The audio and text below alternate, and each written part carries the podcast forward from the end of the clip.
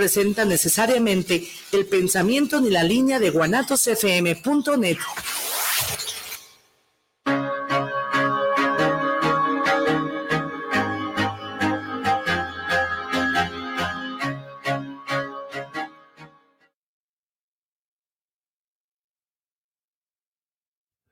Muy buenas tardes, bienvenidos otro miércoles más a su programa Despertares, después de una, un par de semanas que estuvimos ausentes por cuestiones de aquí de, la estación que la remodelaron y pues sí, sí, sí, sí, sí vale la pena ¿eh? la espera.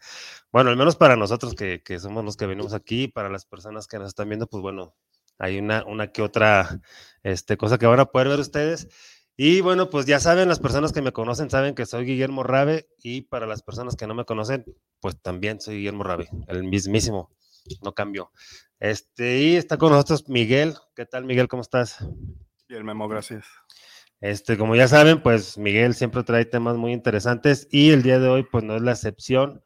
Eh, hoy vamos a, tocar un tema eh, de esos, de los llamados temas conspiranoicos que a muchos nos gustan ese tipo de temas, a muchos nos llama la atención, pero pues quiero aclararles o comentarles que, pues como siempre, eh, nosotros no tenemos la verdad absoluta, simplemente estamos compartiendo lo que eh, hemos investigado o, los descubrimientos que hemos llegado a tener. Este, cada quien es libre de creer o de no creer, cada quien es libre de investigar o de no investigar. Simplemente aquí les damos el punto de vista de nosotros y este, pues si hay alguien o más de uno que, que está de acuerdo con nosotros, pues perfectamente perfecto y si no, pues también.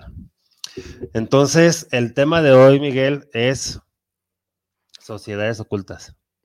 Así es, o secretas. Ya ahorita, bueno, en este, en este tiempo que, que estamos, se toma más como discretas.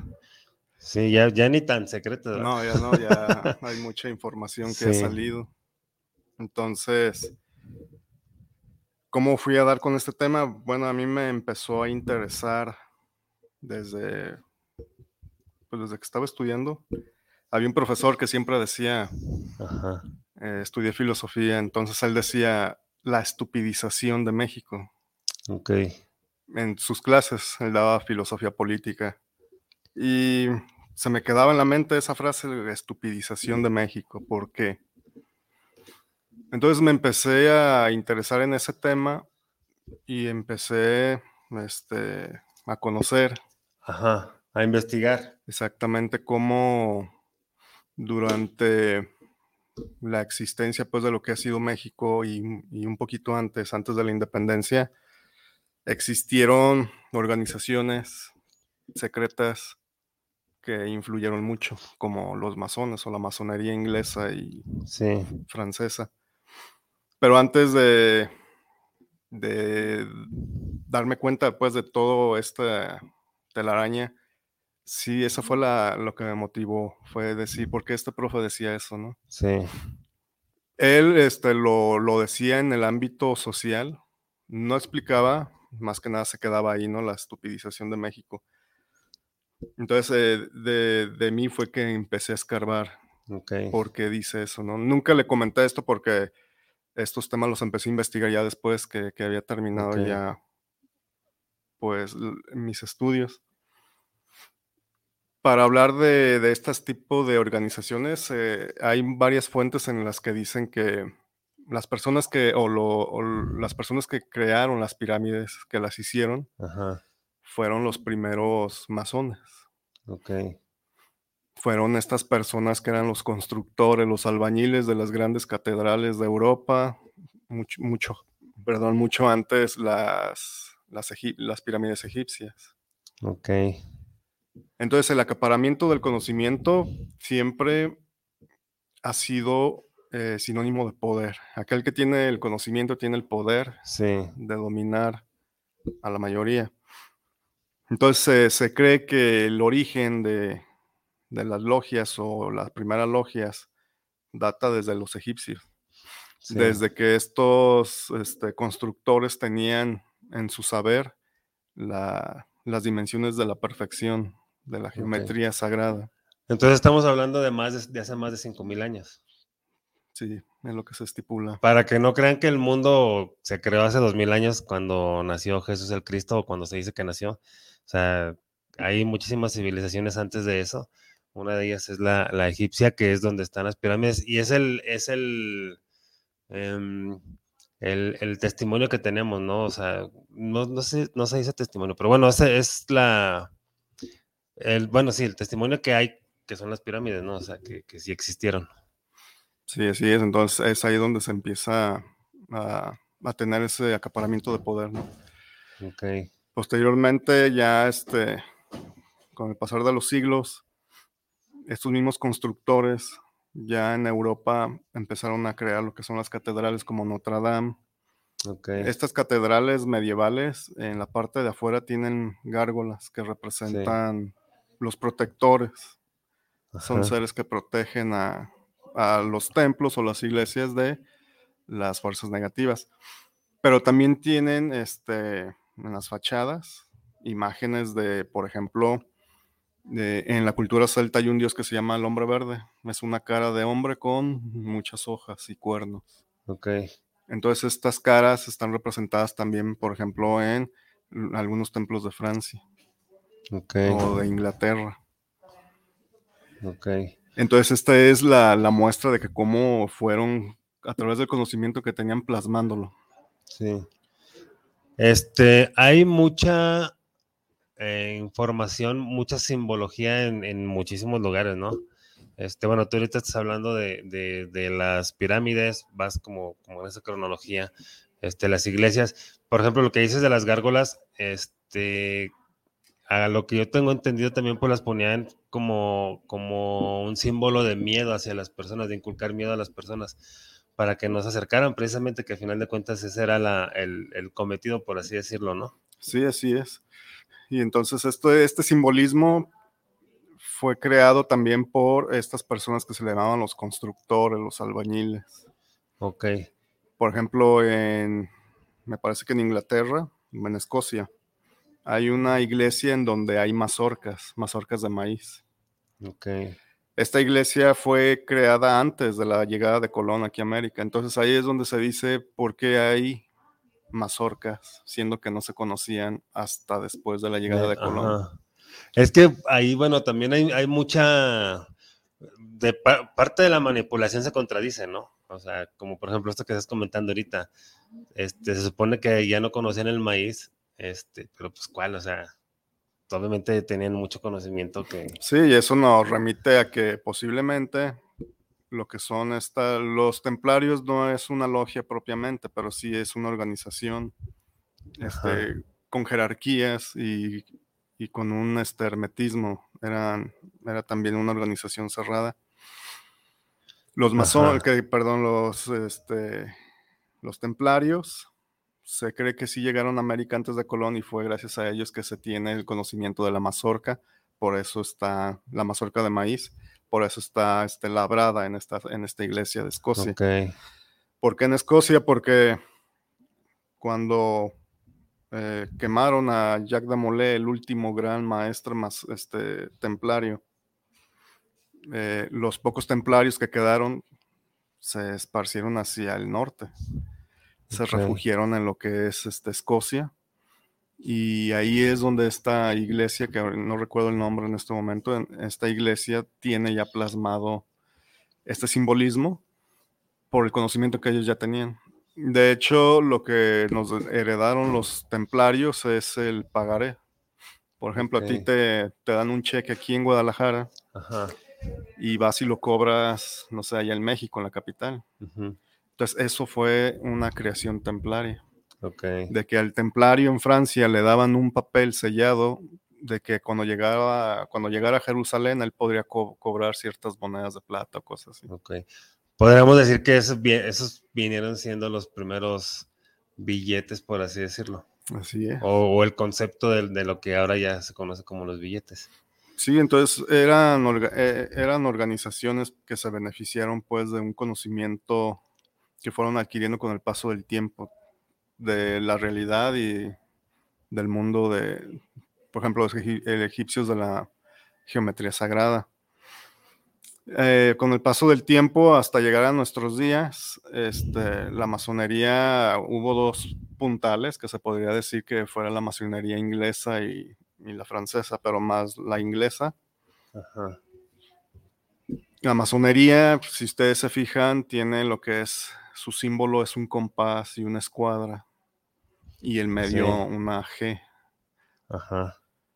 Entonces, el compás eh, representa lo que son los límites de la realidad o los límites que, el hombre tiene que conocer y traspasar. Y lo que es la escuadra representa lo que son las virtudes de toda la creación. Y la G quiere decir el, eh, el, gran constructor universal, el gran este, Dios creador. Es interesante porque todos pensaríamos que son organizaciones que se dedican a los misterios de la existencia de Dios.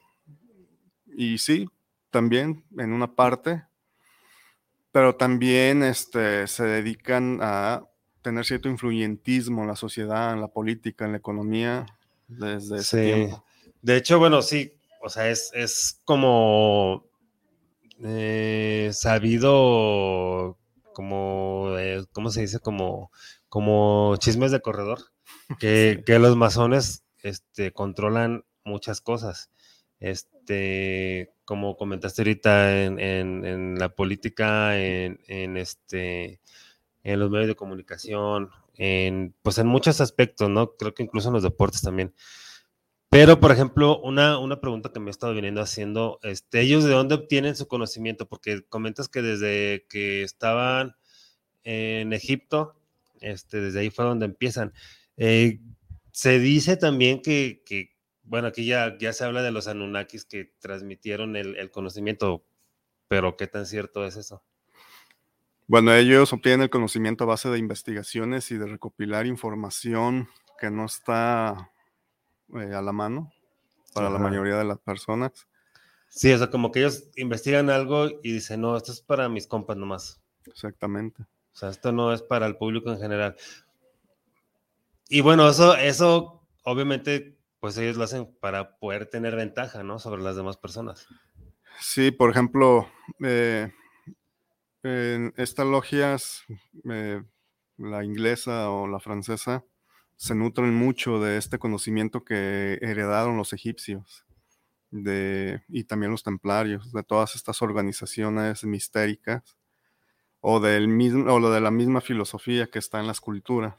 Entonces ellos a través de investigaciones y aparte de que se van heredando esto, estos saberes. los conocimientos, ¿no? Entonces agarran este conocimiento y empiezan a crear este, sus propias congregaciones. ¿Qué es lo que se hace ahí?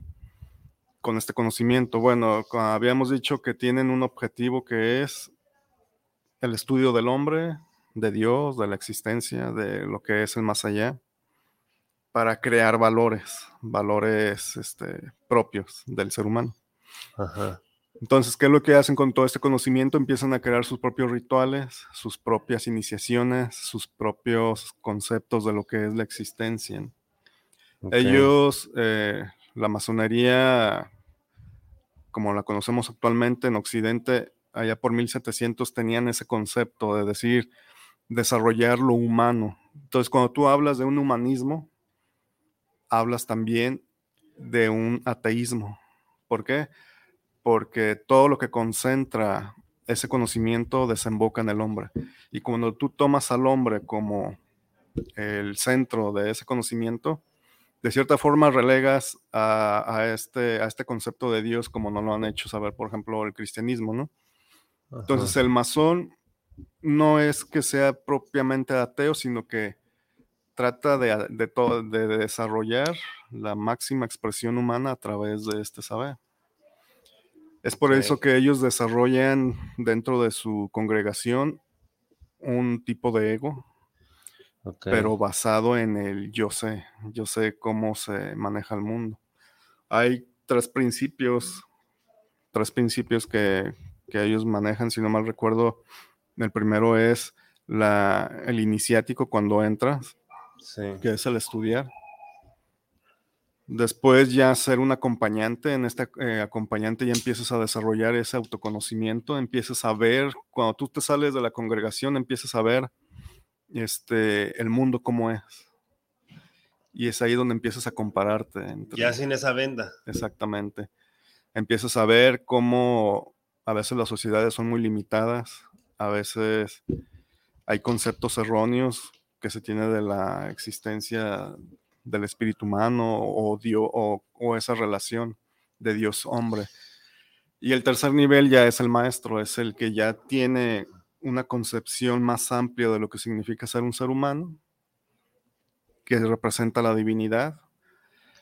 Y ese es básicamente lo que hacen estas logias este, con ese saber, ¿no? El resurgir del, del ser humano y buscar su potencial. Los que, eh, los que ya están en, ese grado de la maestría son los que los conocidos como grado 33. Exactamente. Porque se ha escuchado, pues, que, por ejemplo, el, el, creador de Los Simpson dicen que era masón, o que no sé si vivo todavía, pero dicen que es masón grado 33. Y así muchos, muchos, este, hay muchos nombres, pues, que se, me, que se han mencionado que tienen ese grado y supuestamente si ese grado es el más alto. Porque también ahí, ahí por ejemplo, es otra cosa de, de estudio de análisis, no el número, porque 33. Este, y todas esas cosas, eh, pues ellos en, su caminar por ese, eh, por ese lugar, por así decirlo, este, pues obtienen todo ese conocimiento, ¿no? Tú dices ahorita que el que tiene la maestría, pues ya tiene unos conocimientos muy, muy amplios, muy grandes de cómo, cómo es realmente el ser humano, ¿no? Porque a lo mejor también, este, sueltan mucha información o, este, liberan mucha información de cómo supuestamente es el ser humano, pero a lo mejor es, es como disidencia controlada, ¿no? Sí, se puede este, tomar eso. Te dicen, este, tú tienes, por decir algo, tú, tú tienes un Dios dentro de ti pero pues a lo mejor es mentira, ¿no? O sea, este, a lo mejor no lo tienes dentro de ti, a lo mejor este, tú tienes las capacidades más grandes de lo que te dicen o te dicen, también te dicen verdades a medias, ¿no? Revueltas con mentiras, porque, por ejemplo, en todo esto, todo esto del despertar, que, que, se habla mucho de, yo me acuerdo desde antes del 2012 decían que, que este, de ese famoso salto cuántico, ¿no? Que vamos a, así por arte de magia, cambiar de la tercera dimensión a la quinta dimensión. Pero es un proceso muy, muy largo si llega a pasar. Ahorita yo ya lo veo así. Este, antes, pues sí, sí creía, ¿no? Yo decía, ah, cabrón, pues qué chido, ¿no? Ya vamos a estar en un lugar mejor y todo. Pero en, todo este, en todos estos 10 años, porque ya son 10 años, pues obviamente investigué mucho, eh, me di cuenta de muchas cosas y dentro de esas cosas es precisamente eso, ¿no? La, disidencia controlada, que te dicen verdades a medias. Este, hay muchas cosas, por ejemplo, el, Sol, las estrellas o los planetas, las galaxias, la misma Tierra, o sea, se habla de una Tierra plana, se habla este, de que a lo mejor es un mundo grande y la Tierra este, es parte de ese mundo grande y los otros planetas están separados por los, las, este, eh, las paredes de hielo que se dice que hay. O sea, hay muchísimas cosas que, yo digo, ay, güey, pues como que eso fue puro pedo de que vamos a, ir a la quinta dimensión. ¿Para qué? Como para también calmar a, toda la banda, ¿no? O sea, como que a ver, sí, cálmense, sí, nos vamos a ir a la quinta dimensión, pero aguanten, nosotros les decimos cuándo. Sí. O sea, ahorita ustedes pórtense bien y ya. Entonces, yo a lo que me estás o a lo que nos estás comentando ahorita de, esta, de estos grupos o de este grupo en particular, pues muy posiblemente ellos ya tienen ese conocimiento y no lo han compartido.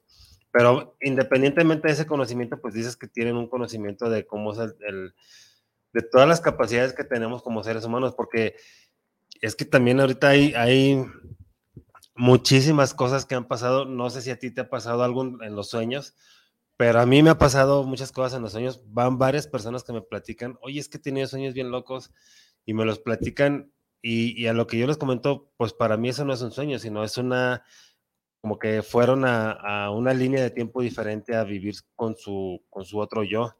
Sí. Entonces, por ejemplo, ese tipo de cosas también supongo que ellos lo saben. Sí, ellos saben. Te digo que ellos hacen rituales mágicos. Pero regresando un poco a lo que decías, el número 33 eh, se toma como un número sagrado. Dependiendo de la logia, hay diferentes. Por ejemplo, en la logia, si no me equivoco, escocesa, aquí en México, creo que eh, en sus inicios, eh, creo que nomás llegaban hasta el grado 9. Ok. Y ya era el máximo grado. Ya en este momento hay, hay, no demasiadas, sino que hay muchas variantes de la masonería. Por ejemplo, hay los caballeros águila acá en México y hay otras más. El número 33 se toma como sagrado porque resulta que la cabeza está asentada en la vértebra 33. Ok. En, en, anteriores programas hablábamos de que los celtas al cortar una cabeza atesoraban la cabeza de su enemigo como la, donde estaba el poder, ¿no? Oye, entonces ahorita, ahorita que comenta eso, es que es inevitable que, que, comente de las películas, pero me viene a la, a la mente la película de, del depredador, o sea, es lo que hacían, o sea, ellos quitaban la cabeza y era como un trofeo para ellos. Sí. O sea, entonces, ¿a qué pedo? no, no, nada más lo, en la película de los celtas, sino que también este, acá con los aztecas, hace poco se descubrió que había un edificio o unas paredes de un templo repletas de cráneos humanos. Entonces la cabeza representa como el contenedor de lo que es el conocimiento, la sabiduría, el poder del ser humano. Entonces de ahí sale lo que es el grado 33 y que es un número muy importante para en sus inicios esta logia masónica. Ok, entonces, este, digamos que por ahí también va este, la razón por el cual Jesús supuestamente este, lo crucificaron a los 33 años. Así es. Entonces el número 33 tiene esa connotación de ser un número sagrado, un, una, un número místico. Aparte del 33 está dentro de la numerología lo que es el, el 22, el 44. Ah, son los números maestros, ¿no? el 11, como números maestros. Exactamente. Este... Y bueno, o sea, tiene mucho sentido porque o sea, fíjate cómo, cómo, las cosas van muchísimo más allá de, de lo que comúnmente se, se, ve o se cree en cuanto a la cabeza. O sea, muchas veces se ha dicho que cada cabeza es un mundo y, y sí es cierto, pero, o sea, como bien dices, es muchísima información la que tiene cada persona este, en sus cabezas, independientemente si es buena o si es mala o si es utilizable o, o no utilizable, pero es muchísima información. Así es. Y, y sí es algo súper importante en cada persona, porque como bien dices, es, es, el, es como el cofre del tesoro de cada persona, ¿no? En cuanto a la información, en cuanto a... Porque bueno, es que de ahí se basan muchísimas cosas, porque este, ahí depende de cada quien cómo quiera utilizar su cerebro y sus conocimientos y qué quiera tener de conocimientos, ¿no? Así es.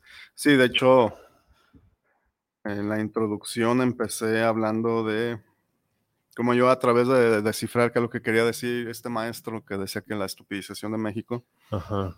ahí fue donde me di cuenta el otro, el otro quehacer del masón. Entendemos que la masonería este, tiene un objetivo de la superación o la perfección del hombre.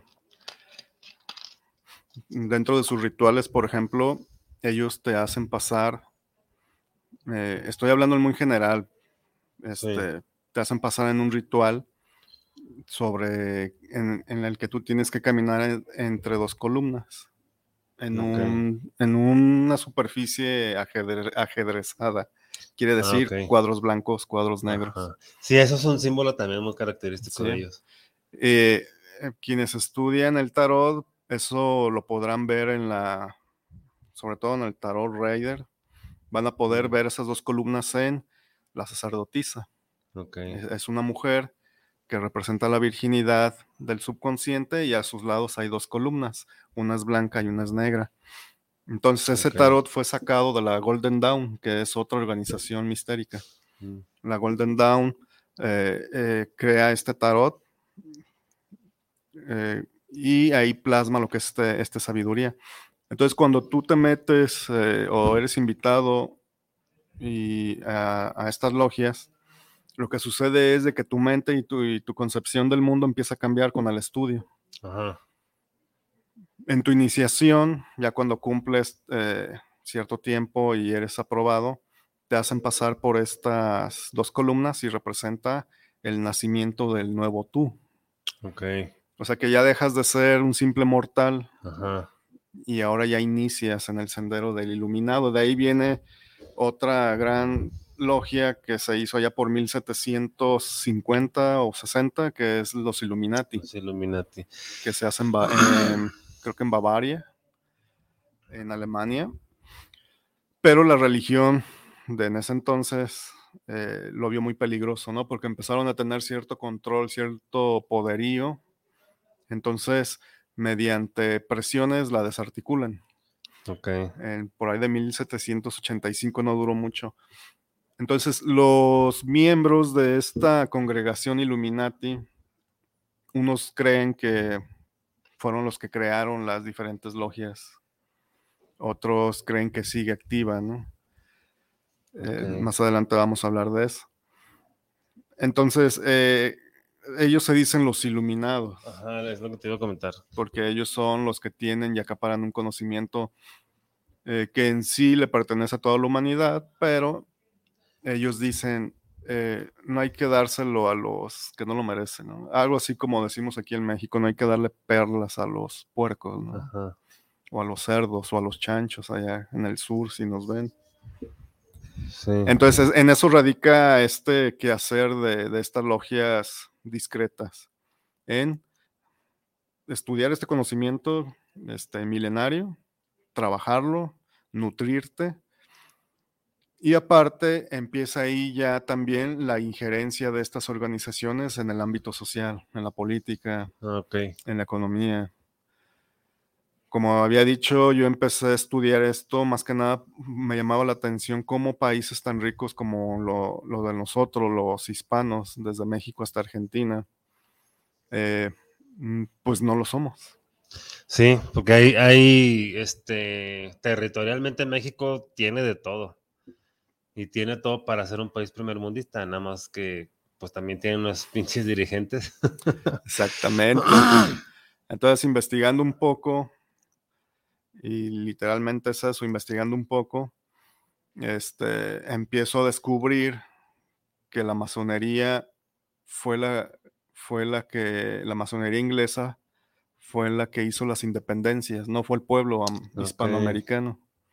Todo esto empieza ya por 1711, Entonces todo fue dirigido. exactamente. O sea, puro pedo de que, de que vamos a luchar por nuestras tierras. o sea. No, no, no, no. A ver, ustedes van a hacer como que se pelean y ya ustedes van a hacer estos y ustedes van a hacer estos otros y ya. Exactamente. Todo empieza ya por 1711 con un plan que se llama cómo denigrar al imperio español o a España. Para empezar, vamos a quitar algunas mentiras históricas. Este,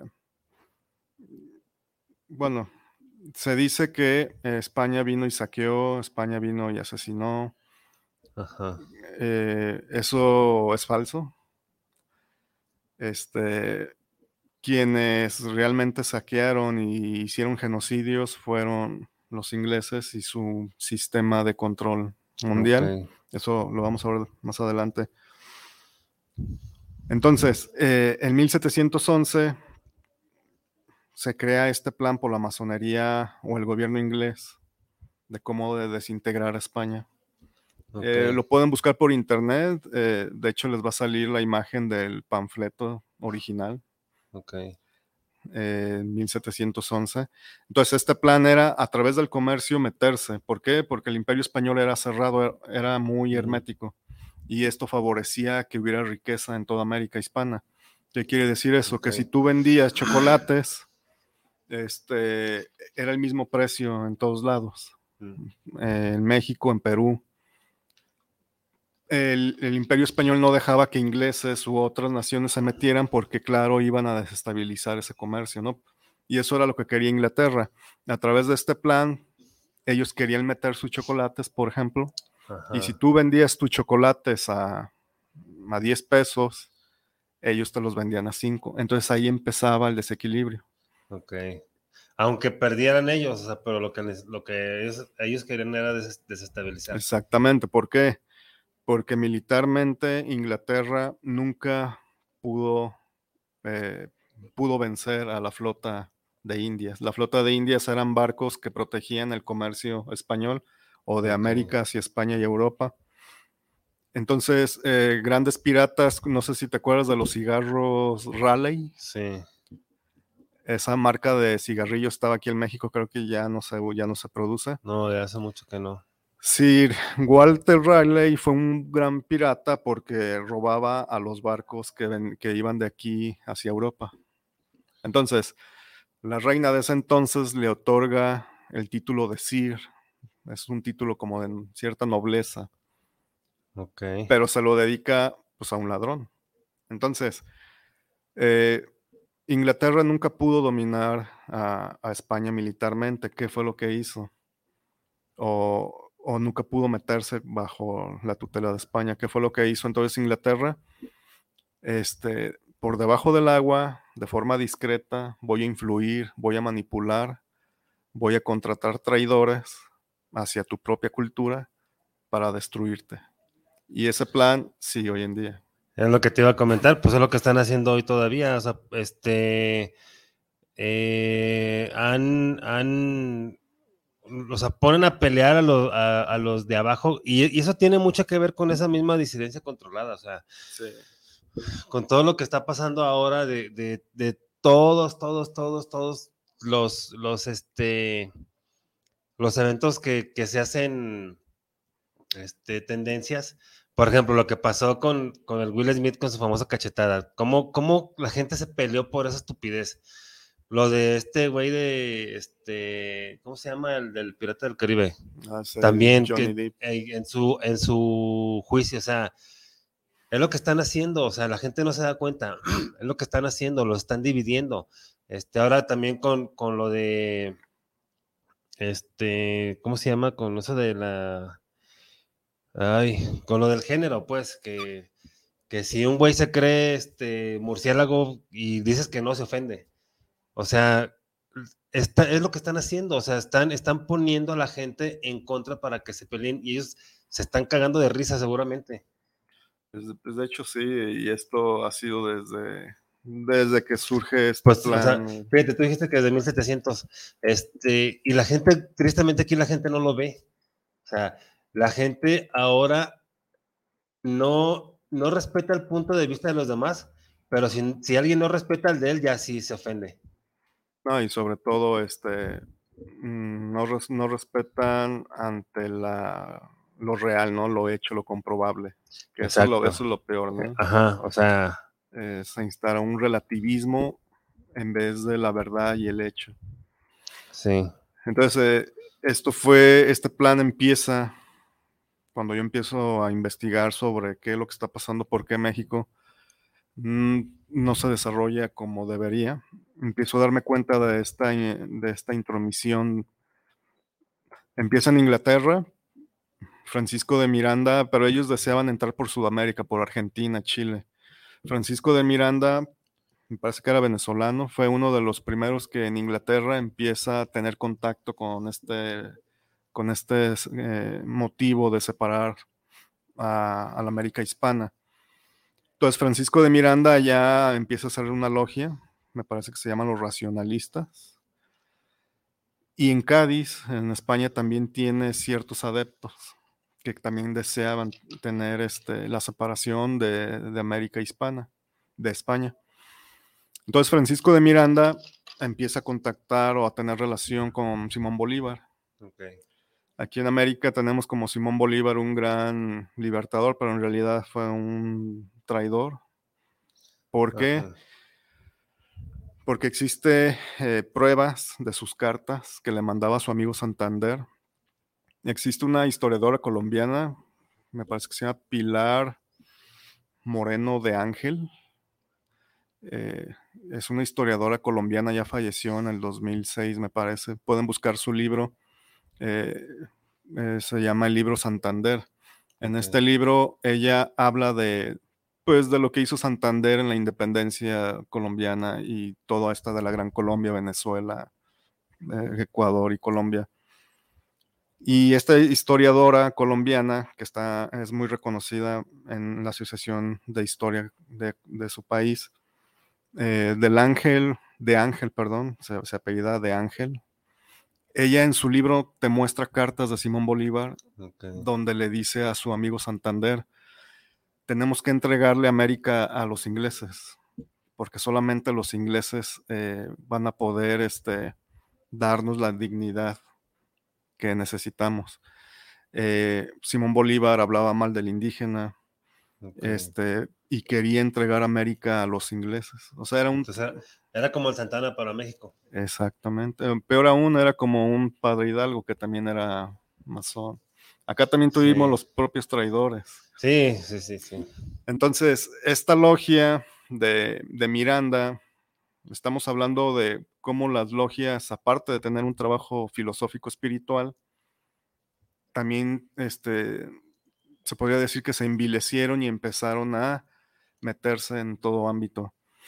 Entonces esta logia o, esta logia eh, creada por Miranda empieza a tener un plan y ellos dicen, vamos a crear la logia Lautaro en América. La logia Lautaro su nombre se deriva de un, este, mm, me parece de un indígena mapuche, de ahí de Chile, que así, se apellidaba Lautaro, y él luchó en contra de, los españoles. Es, normal, pues, que gente no, ah, ante un desconocido, pues, se defienda.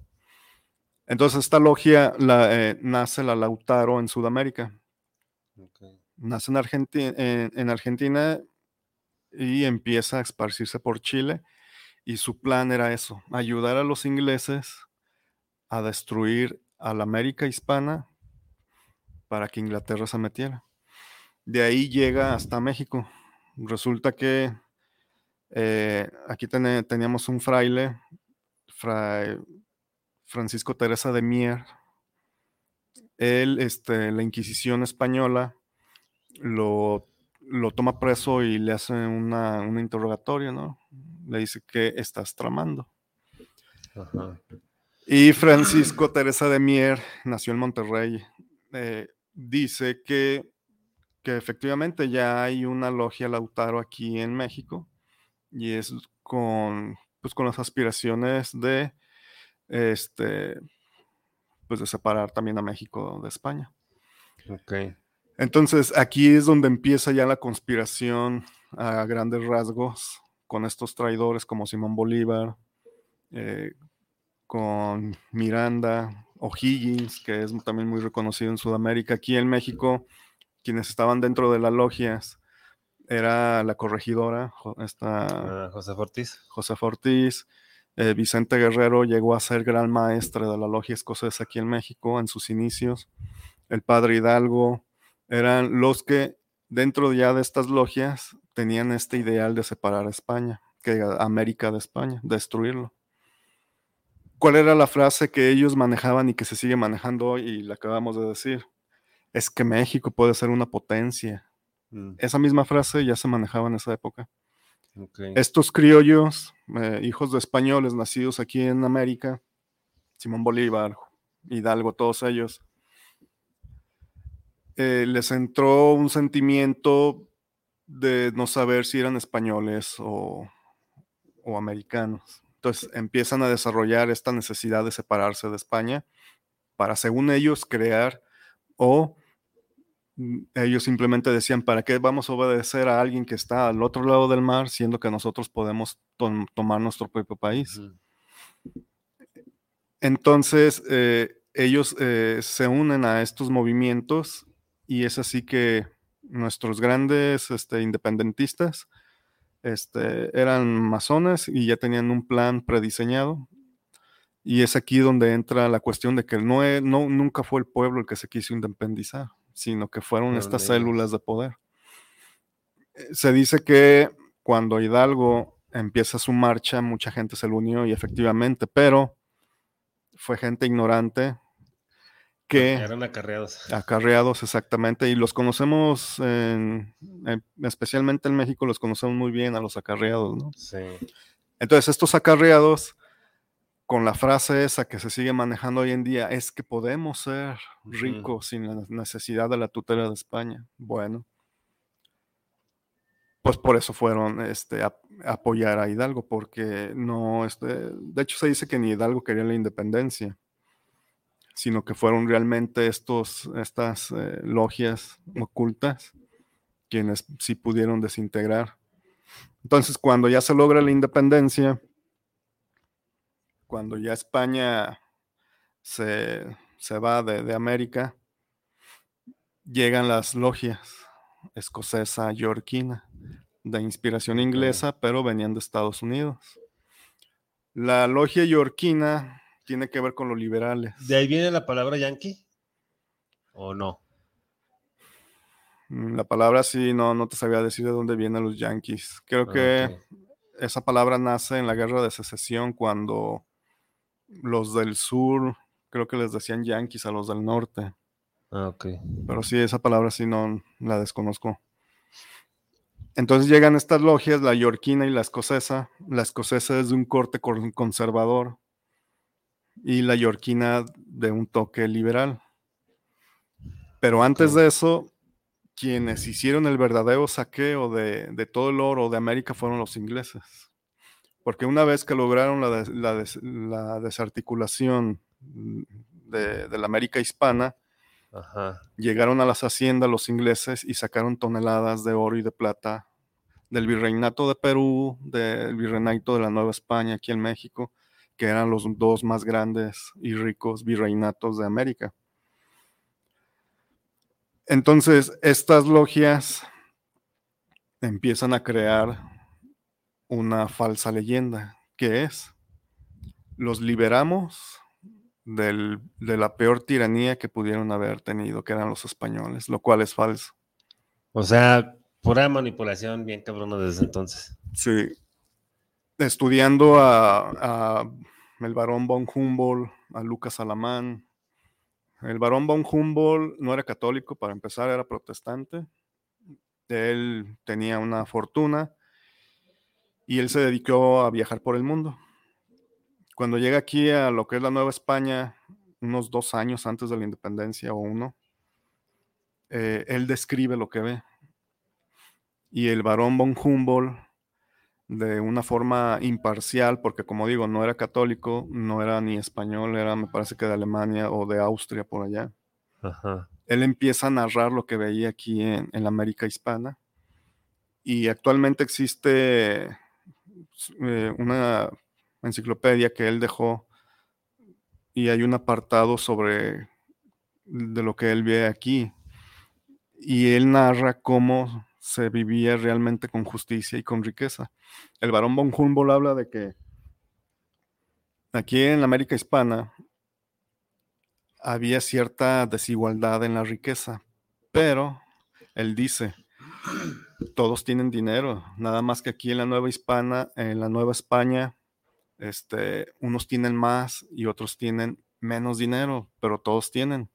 Dice, y compara el virreinato de la Nueva España con el de Perú y dice, a diferencia del Perú, en donde todos gozan de una posición económica pues equitativa. Dice, aquí en la Nueva España no. Sí hay ricos, pero hay menos ricos, hay más ricos. Entonces, también te habla de cómo el indígena, el mestizo, el negro estudiaban juntos. Mm. También este, dentro de las bondades de, de lo que se vivía eh, bajo la tutela de España es de que el primer matrimonio entre un negro y, o- y un blanco se dio en la Florida. Ok. Eso, por ahí, mm, por como de 1500, eh, hubo un matrimonio de una mujer negra con un español en lo que es hoy Florida. En Estados Unidos, hasta los años 60, no se podían casar negros y blancos. Ajá. Entonces, entonces, desde que llegó el Imperio Español o España aquí, España ya tenía un plan en su, en su mente. ¿Cuál era? España tenía la herencia del pueblo romano, tenía la herencia de, de, lo que hacían los grandes reyes persas. ¿Cuál era? No puedes gobernar a otra civilización si la desprecias. Entonces, cuando llega España, se generan las leyes de, Indias en protección al indio. La reina Isabela, mm. cuando llegaron, la reina Isabela dijo, cásense y mézclense con ellos. Entonces España ya tenía la experiencia de Roma, ya tenía la experiencia de, los árabes en donde fueron grandes imperios no porque los aniquilaban, sino porque los asimilaban. Predominaba lo hispano, sí, pero conservaban pues su, la cultura. Entonces, estas logias, al tener ya el control de América Independiente, inventan mentiras sobre las verdades. Que, perdón, que todavía se dan. Todavía se usan. ¿Cuáles fueron esas mentiras? Que España llegó y mató, que España robó, cuando en realidad quienes hicieron esas mentiras a favor suyo fueron los ingleses. Los ingleses. Entonces, durante todo este tiempo se cree, y lo vemos con nuestro presidente Andrés Manuel, que España fue de lo peor, cuando en realidad no, fue lo mejor que llegó de Europa. Tan es así que se esparció por todo el mundo esta cultura. La cultura hispana llegó hasta África, Asia, América, Europa también, dominó lo que es eh, parte de Holanda, Italia, en las costas de Francia. Por poco se llega a Australia. Entonces, todas, hay muchas bondades que se pueden hablar acerca de el imperio español cuando toda América hispana estaba bajo la tutela. Que hubo muerte, sí hubo muerte. Porque si tú ves a un extranjero llegar y te dice, sabes que ya no me voy a ir, pero podemos convivir, y tú dices no. Entonces es obvio que el azteca, el maya, el inca se tuvieron que defender. Es obvio. Pero con el paso del tiempo se impuso la, tecnología militar más, más avanzada y aparte, algo que, que, que, sustenta mucho una de las grandes mentiras es de que eh, los españoles conquistaron a todo un continente y es falso. Los españoles, simplemente Pedro de Alvarado al conquistar Guatemala eran, según lo que él cuenta, 200 eh, españoles y como 15 mil indígenas. Aquí en México, quienes hicieron la o quienes hicieron la, conquista fueron los indígenas. Fueron los propios indígenas que se unieron a los españoles, porque los españoles solos no iban a poder. Sí, pues no. ¿Por qué se unieron los indígenas? Porque ya estaban hartos de los sacrificios, estaban hartos de ser sometidos por el azteca o el mexica. Entonces, el español quería nuevas tierras, el indígena quería ser libre del imperio dominante, se unieron. Hay un libro muy famoso, de hecho lo pueden descargar por internet, que se llama Los siete mitos de la conquista. Es de un estadounidense. Fíjate, tenemos que leer a estadounidenses para que nos cuenten nuestra Es lo que te iba a comentar, o sea, ¿cómo es posible que, que, o cómo son las cosas? No, un extranjero viene y cuenta cosas de aquí de México que aquí en México no te cuentan. Exactamente, y no te cuentan por qué, porque te quieren seguir manteniendo en una mentira para poder mantener un gobierno. Pues sí. ¿Cuál es la mentira? De que España fue lo peor que llegó del mundo y no es cierto. O sea, hay muchas pruebas de las bondades que hizo España aquí. Por ejemplo, Felipe II hizo un diccionario de todas las hierbas medicinales de México. Okay. Se hicieron diccionarios del español hacia, por ejemplo, hacia la lengua del Inca. Hay diccionarios del chino al español cuando España llegó a Filipinas. Entonces, entonces eh, la cultura hispana aquí en América se dedicó no a destruir, sino a preservar la cultura a través de estos diccionarios. Sí, a, sí, a, preservar, a preservar. Estaría interesante haber visto ese diccionario, una de las plantas medicinales. Ah, en ese tiempo, pues, porque yo creo que este, obviamente, eh, bueno, supongo yo que, ese diccionario tiene eh, como cosas más claras de lo que de los que se conoce ahora, ¿no? Sí, de hecho. Porque ahora ocultan mucha información, eso es sabido, o sea, ocultan mucha información. Entonces, en ese tiempo, pues imagínate todo, todo lo, lo que ha de decir de las bondades de las plantas, de cada planta. Así es, entonces, y eso fue orquestado por el rey de España, Felipe, Felipe II. O sea, qué tan qué tanto desprecio tenías a las culturas de aquí que hasta les hizo un diccionario, ¿no? Tanto de su lengua como de plantas. Sí. Ahora, ¿de dónde sale esta gran mentira del genocidio español? Sale, sale de Fray Bartolomé de las Casas.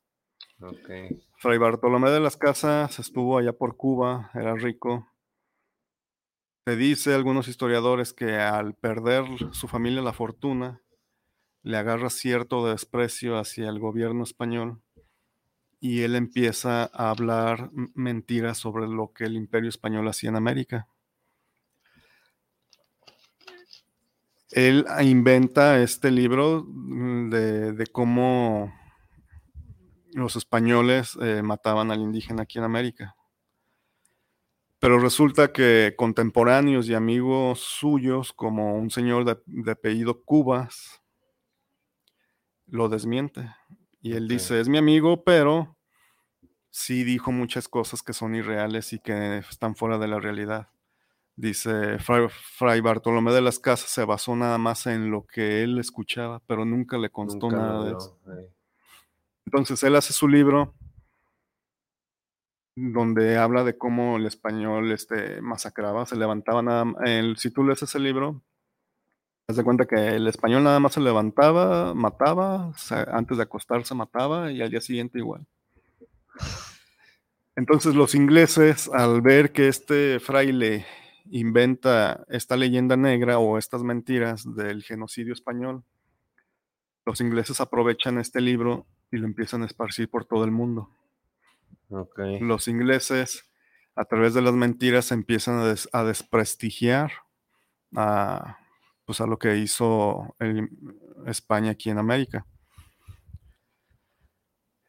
Existen pruebas de que lo que realmente mató al indígena fue la viruela, fueron las enfermedades que trajeron los españoles. Y no, y no, ah. porque, se, no porque hubieran sido personas sucias o enfermas, sino porque este, la inmunidad que ellos ya tenían aquí no estaba. Ah, ok. Entonces, cuando llegan los españoles, eh, se empieza a propagar la viruela y es la que empieza a, asesinar a, o a eliminar a la población indígena. Y casi aquí en México la, extermina, ah. quedaron muy pocos. Fue la viruela, no fue. No fueron los españoles propiamente. Así es. Como se decía. Hay un libro este aquí en México que se llama La Epopeya de México, son dos tomos, lo pueden encontrar en el Fondo de Cultura Económica. Y en esos dos tomos, este autor te narra, no me acuerdo el nombre, me, parece que es Armando, pero el apellido no, no, no lo recuerdo. En este libro te narra paso por paso la historia de México y te la va contando como en verdad fue. Y él te narra ahí que lo que mató realmente al indígena fue la enfermedad, la viruela. No fue porque España quería este, exterminar al indígena.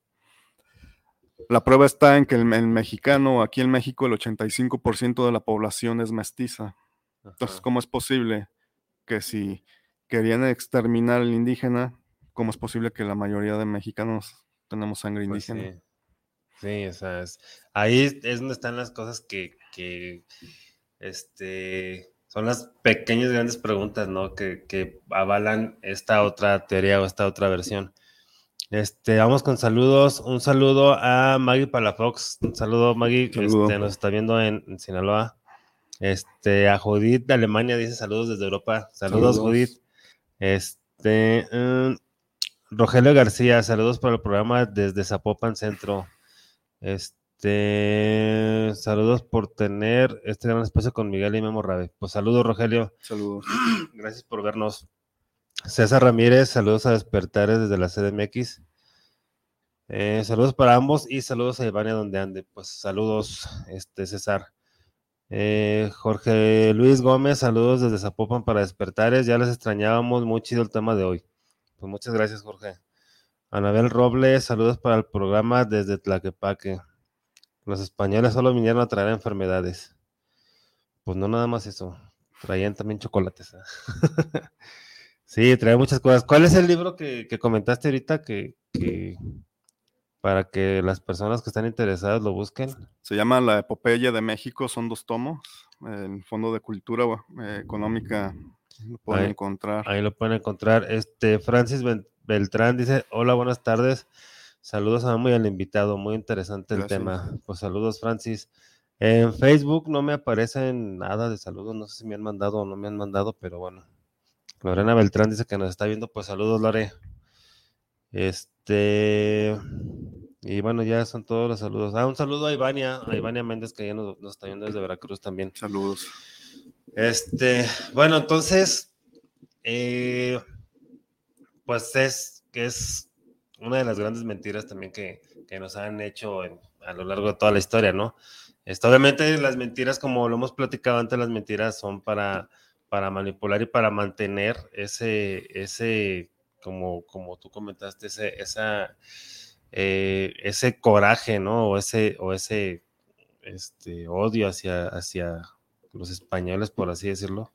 Que bueno, ahorita ya es muy, muy raro el que, bueno, yo no me he encontrado con personas que digan, no, yo odio a los españoles porque nos vinieron a saquear, o sea, hay personas que sí he escuchado que dicen, no, pues es que los españoles nomás vinieron a saquearnos y ya, pero pues ya, o sea, obviamente lo dicen basándose en lo que han escuchado, pero hacer, hacer una investigación así más, más profundamente, pues no, no lo han hecho.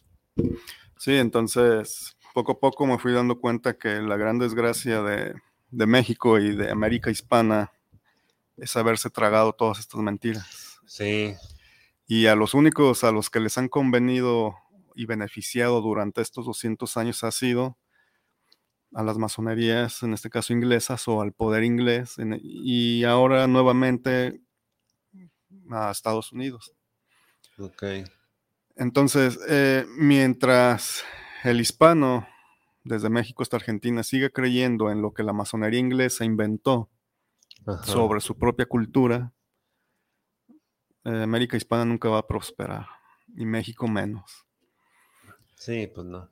Existe algo que se llama la mm, psicogenealogía. Esa te habla de cuando tú no cierras ciclos con tus padres, tu psicología no está sana. Entonces, en este libro hay un libro de, tiene un nombre muy alemán, se podría decir, es Anne, el, nombre es Anne. Eh, busquen el libro, psico, se llama Hay mis ancestros o Hay mis abuelos.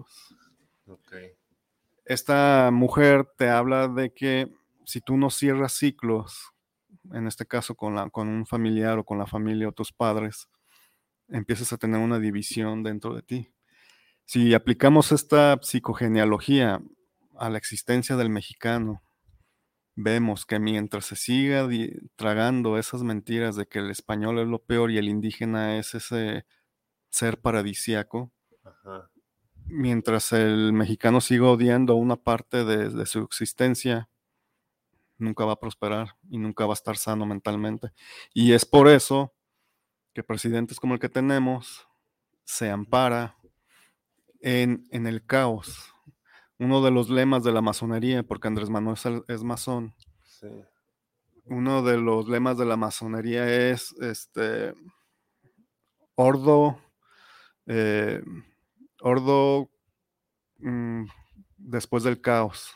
Es Ordo bet caos o caos. Entonces es el orden después del caos.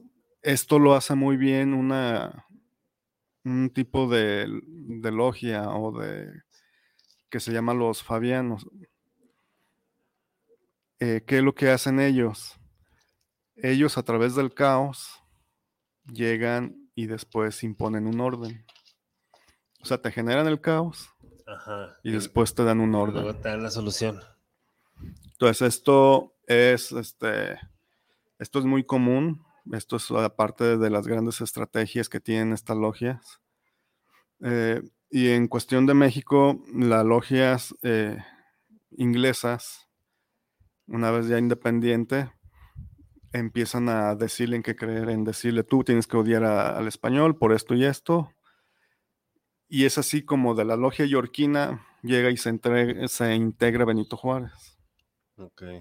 Anteriormente Juárez, antes de continuar con Juárez, eh, Iturbide, Agustín de Iturbide, crea el Imperio Mexicano, que era desde Texas hasta Honduras.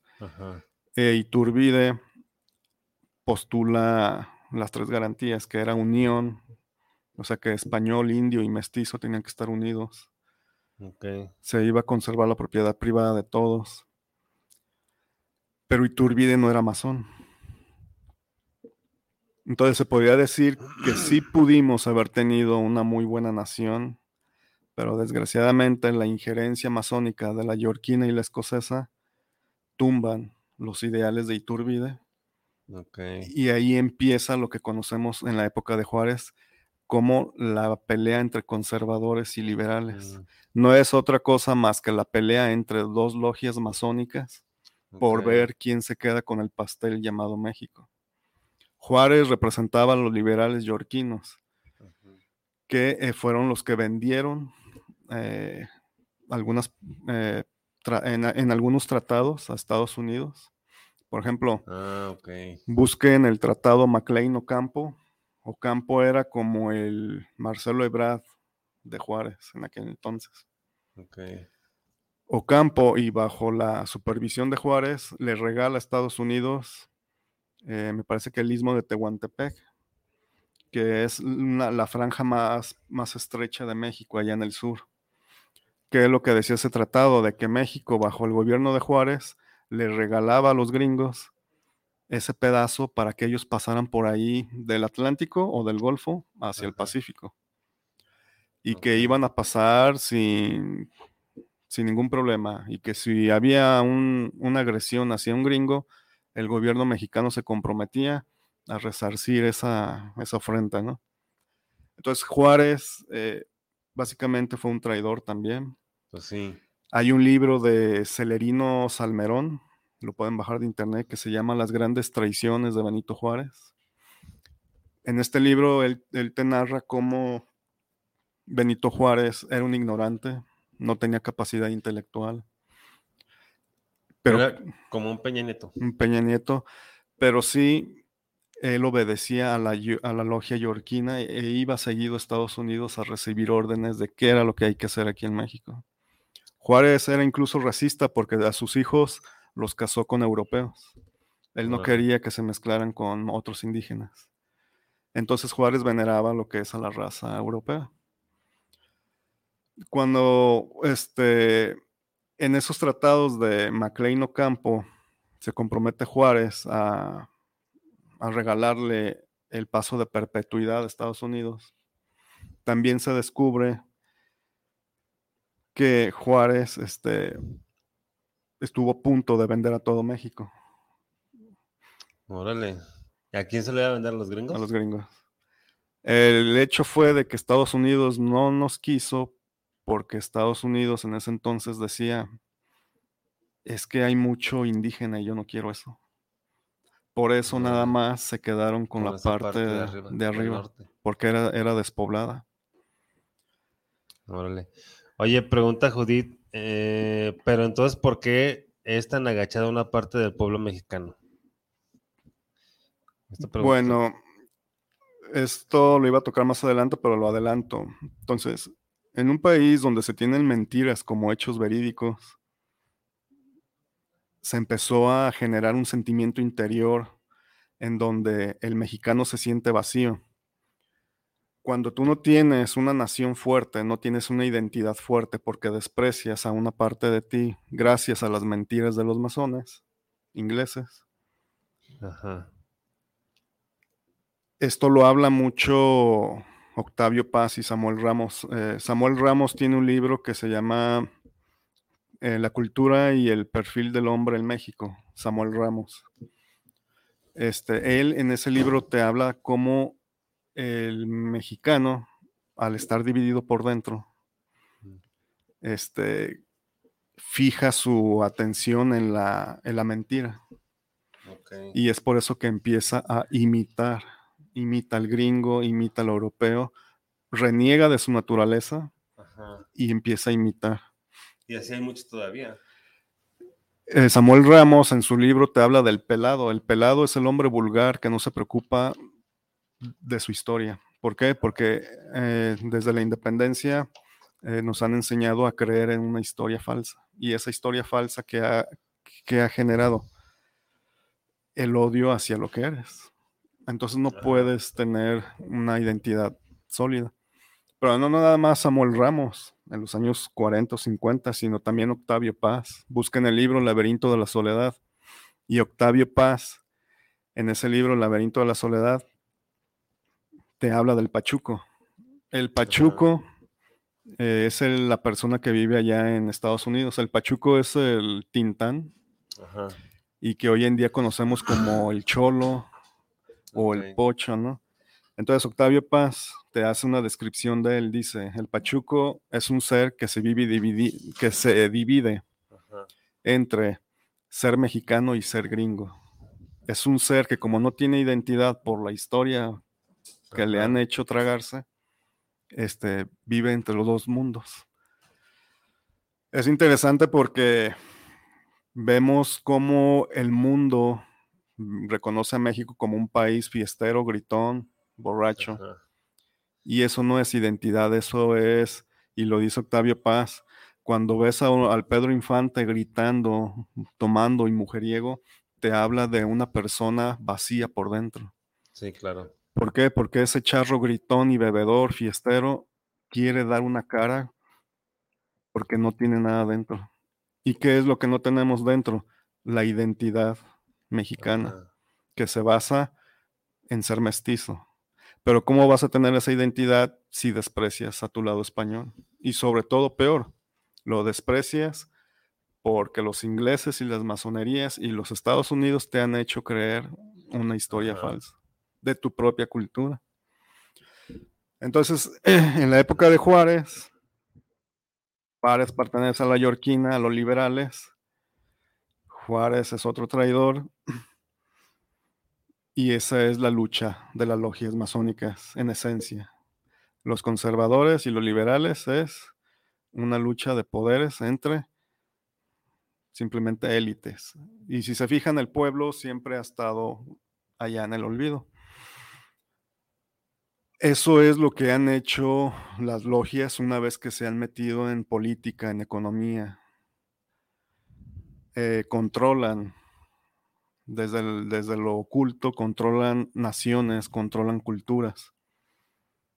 Actualmente, este, bueno, y para de una forma rápida acabar con el repaso con México, se dice que la Revolución Mexicana también fue una lucha de poderes porque Estados Unidos, con la Standard Oil de los Rockefeller, que es una de las familias que hasta hoy en día controla el mundo, quería apoderarse del petróleo mexicano. ¿Qué fue lo que hicieron? Nos enfrentaron mexicano contra mexicano para destruirnos y ellos entrar y apoderarse del petróleo. Es así que cuando llega Lázaro Cárdenas le dice a los gringos, el petróleo va a ser de nosotros. Porque desde la revolución fue el pretexto para que el gringo se metiera. Entonces estos grupos de poder, estos grupos ocultos, este, nos conocen muy bien a los mexicanos y a los hispanos. Woodrow Wilson, un presidente de Estados Unidos, tiene una frase, un, tiene un párrafo que nos dedica y dice, nosotros conocemos a los mexicanos, dice grandes rasgos. Ellos matarán a su villa y matarán a su matarán a su zapata. Ellos son traidores por naturaleza a su propia gente.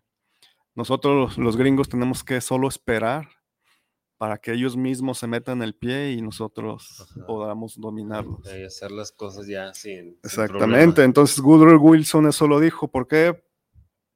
Porque en México, con la historia que nos hicieron creer, gracias a que Inglaterra separa América de España, nos hicieron creer una mentira falsa. La frase de Juárez, eh, el respeto al derecho ajeno de la paz, no es de él, es de un filósofo alemán que se llama Emmanuel Kant Investiguen el libro de Manuel Kant, La paz perpetua. Eh, al final del libro Busquen en, en el último capítulo y viene esa frase. No viene tal Sí. cual, pero sí Pues, viene en esencia lo que él Ah, dice. la idea. Fíjate, ahorita comentas de los mexicanos, de lo que dijo este, este gringo, pues también está la fábula del- de los cangrejos, ¿no? Exactamente. Que, que los de todos los países están tapados, no, de los mexicanos no. Entonces ahí tiene mucho que ver esa, esa falta de identidad, ¿no? Pero fíjate que es como confuso porque de repente eh, yo he visto videos donde, donde hay extranjeros que quieren venir a México porque les gusta la cultura, porque les gusta el país, este, porque han visto todo eso, pero ellos se dan cuenta de que un mexicano defiende mucho su patria, como, como que somos muy patriotas. Pero entonces hace falta este, llegar más profundo en ese patriotismo, ¿no? O más bien descubrir cuál es el, re- el verdadero patriotismo que, que el, el- el real, pues, el que es, no el que nos contaron. Sí, tenemos que asimilar las dos culturas que tenemos. Somos herederos de los dos grandes imperios, tanto en. América como en Europa, que fue España, y aquí aztecas, mayas y demás. Entonces, somos herederos de dos grandes culturas. Y mentalmente, como mexicano, no te hace bien estar renegando de uno de ellos. Pues, claro. Imagínate que tú vives con tus padres. e imagínate que te la vives odiando a tu papá o a tu mamá. Eso no es sano, psicológicamente no es No, sano. ni es vida, o sea, Y ni es vida para ti. Entonces, ¿qué es lo que hace el presidente que tenemos actualmente? Mantener esa mentira, mantener el caos. Mantener el caos para después, según él, darnos la solución. Entonces, él eh, apela a un nacionalismo falso porque está olvidando la parte hispana. Y eso es insano mentalmente y para identidad. Entonces, lo que el extranjero venera es el fol- folclorismo, Ajá. es este, ese sentimiento de, pues de, de darle la bienvenida pues a todo aquel que venga de fuera. Esa, el, el ser bueno, Ajá, el ser, el ser este. bonachón del mexicano, amigable. Y admira el folclo- folclorismo, eh, los colores, el tequila, ¿no?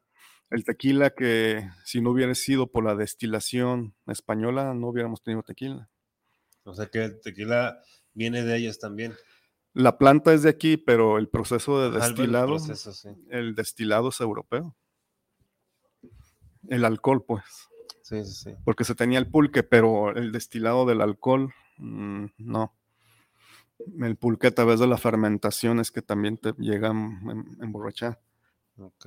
Entonces, ya tenemos grandes escritores, hemos tenido grandes mexicanos que han querido tener una, una salir pues de esa mentira como José Vasconcelos, Sí. Pero José Vasconcelos de forma cínica por el embajador Morrow, cuando José Vasconcelos se quiso lanzar a la presidencia y, y rescatar a México a través de la cultura, el embajador de Estados Unidos, Morrow, le dijo al hacerle fraude, pues, porque le hizo perder la presidencia, el embajador Morrow le dijo a Vasconcelos, es que usted no sabe cómo se manejan las cosas, Mm, usted no va a ser presidente. Entonces, México ha estado entregado a estos países anglosajones desde la independencia. Esta manipulación de grupos de poder se da incluso y fue denunciado incluso por estadounidenses como Dwight Eisen- Eisenhower, fue un general y que llegó a ser presidente de Estados Unidos. Y él antes de retirarse dijo, estoy preocupado porque estoy viendo en los años 40 o 50, él dijo, estoy preocupado porque estoy viendo cómo se está gestando un aparato militar Ok. y ese aparato militar puede llegar a convertirse en, en algo malo. Sí. Entonces Eisenhower nos estaba advirtiendo de que a través de la guerra Estados Unidos podría controlar ciertos países. Ya se sabe que en Irak jamás encontraron bombas de destrucción masiva, sí. siendo que ese fue el pretexto para hacer la guerra. Ya se sabe que Gaddafi, supuestamente un dictador, Gaddafi me parece que es de Siria o, o Libia, creo que es de, de Libia, no me acuerdo de esos dos países, Gaddafi le daba luz eléctrica a todas las familias y cada año le daba subsidio a las familias del petróleo que él vendía. Ajá.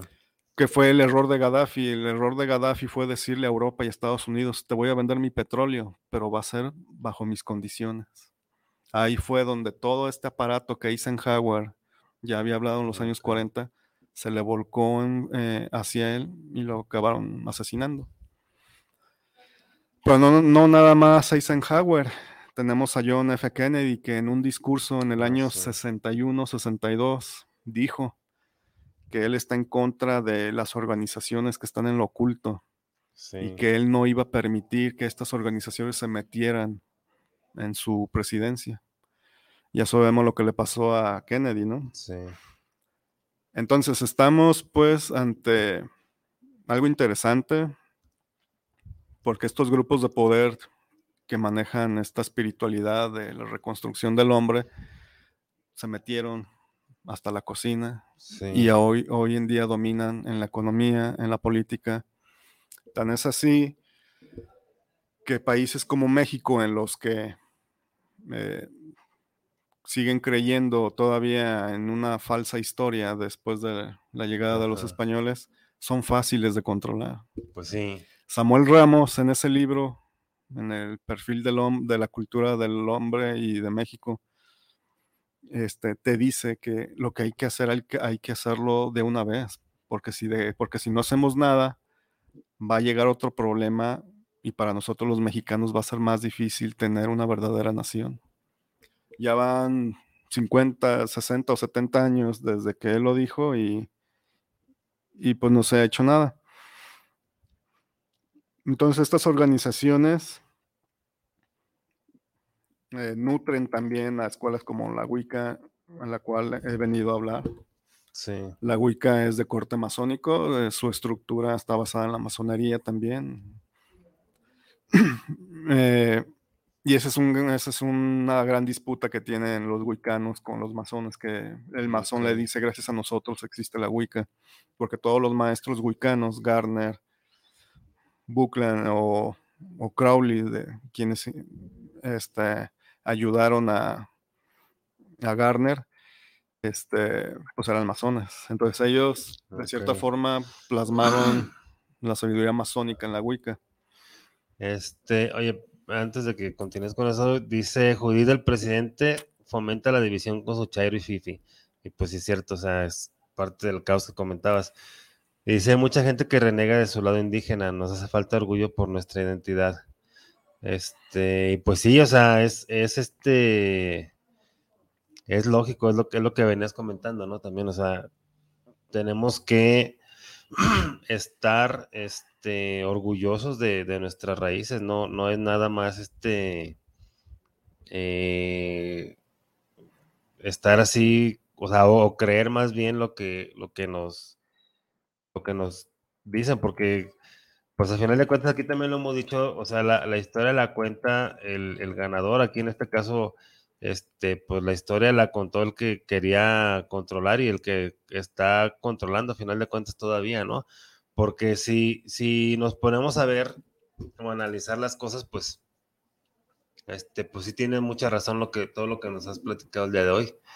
Este, y es que otra vez volvemos a lo mismo, ¿no? Falta ese, esa investigación. Ahorita tú ya diste muchas referencias para que las personas lean, puedan leer, que incluso yo también me voy a poner a leer este, eh, esos libros que comentaste, porque es importante saber tu origen, es, es importante saber lo que eres, ¿no? Para poder tener una vida más plena y, más tranquila y más feliz al menos.